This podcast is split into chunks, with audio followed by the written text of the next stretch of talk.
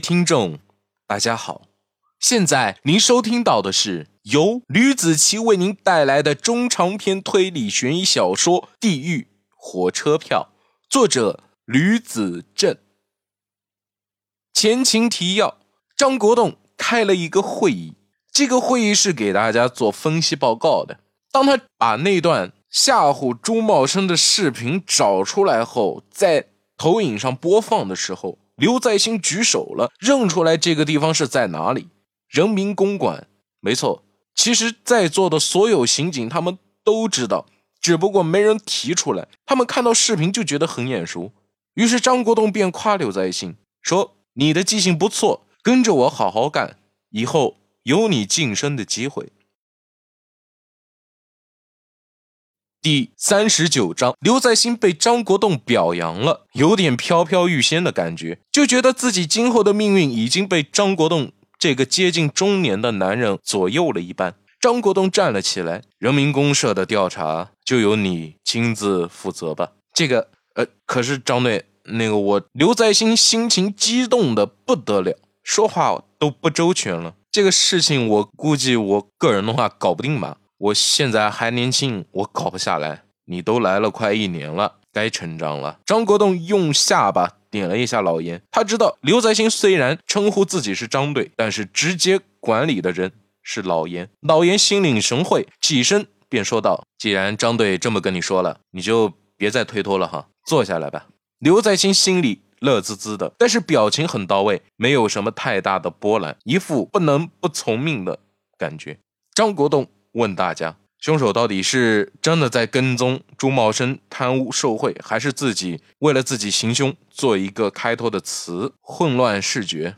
老严说：“对，这个人我们得重新定义一下。录像的位置应该是在沙发座或者是棋牌桌一类的上面。视频有过剪切的痕迹，凶手应该精通视频剪辑。在之前周洪涛案子中。”凶手自己制作了烈性炸药，炸死了周洪涛。那时候我曾经说过，凶手应该会有非常好的教育，甚至比别人聪明的多。现在看来，真是这么回事。张国栋说：“差不多就这样吧。”他又画出了一条线，把朱茂生夫妇连在了那个火车票上。在朱茂生夫妇被杀的案发现场。同样也发现了这张火车票。另外，根据朱茂生刚从国外赶来的孩子说，没有什么丢失的钱财。不过，我们派人调查了朱茂生所有的户头，发现他在上周五和周六零零碎碎的从存折中取出了十万元。目前，这笔十万元下落不明。这十万元估计就是录像中所说的封口费。但是为什么凶手收到钱之后还要杀人灭口呢？恐怕并不是为了单纯的封口费去的，应该是另有目的。那么这个杀人动机现在是个谜。他画了个问号，用粗又大的红色问号在朱茂生夫妇的名字下面按了加。张国栋指着白板最顶端的“张建”两个字说道：“这两个字，你们知道是谁的名字吗？”台下的几十个人，你看看我，我看看你，都不知道该怎么回答了。张国栋用力捶了一下白板，有一些大声的说道：“这个人是我的父亲。”在场除了老严，其他人都愣住了，心想：怎么张队把自己父亲的名字给写在上面干什么？难道写错了吗？不，不会的。张国栋用手又拍了两下，我父亲。很可能不，非常可能是第一个受害者，甚至在我父亲前面，可能还有其他的受害者。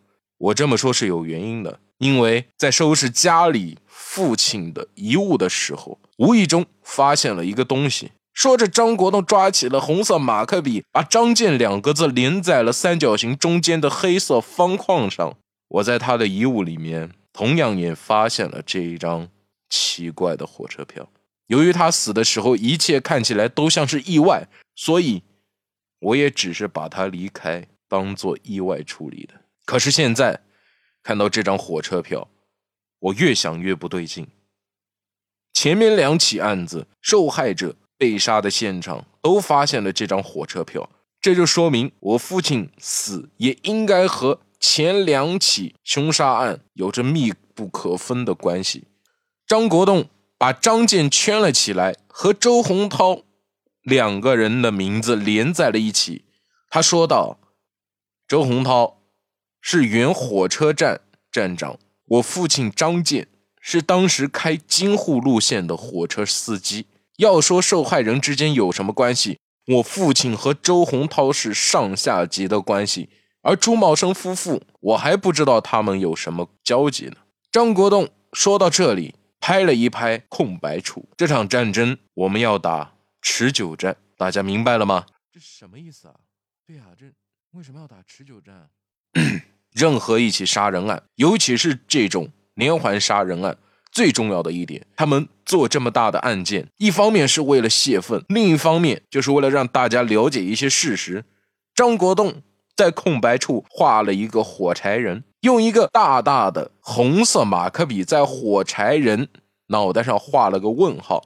没有一起连环杀人案只杀三个人就停手的，这不叫连环杀人案。所以，我们必须在凶手。杀第四个受害者之前抓到凶手，这话一出口，所有人都坐不住了。张队说的话太笼统了，简直就像对你说：“下一个要杀人了，你们要做好准备，抓到凶手哈。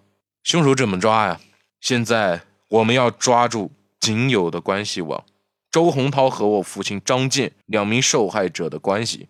如果他们有相同的仇人，那么就把这些人当做。”重要的排查，他看了眼屏幕上的火车票，查查近几年和火车有关的事故责任人。老严附和道：“怎么说？凶手扔下火车票，不光是死亡通知，很有可能他的报复目标或许已经指向了和火车有关的事件中，也许就是火车引发的交通事故。希望你们能重新的。”调查一下这些年由于火车发生的刑事案件，只有死人了才会激发出凶手这么强的杀人欲望。老严点了点头，感觉说的非常有道理。现在感觉案子越来越步入正轨了。从周洪涛再到朱茂生夫妇被杀截肢案，如今已经有两个星期还多的时间了，是时候给大家一个满意的答复了。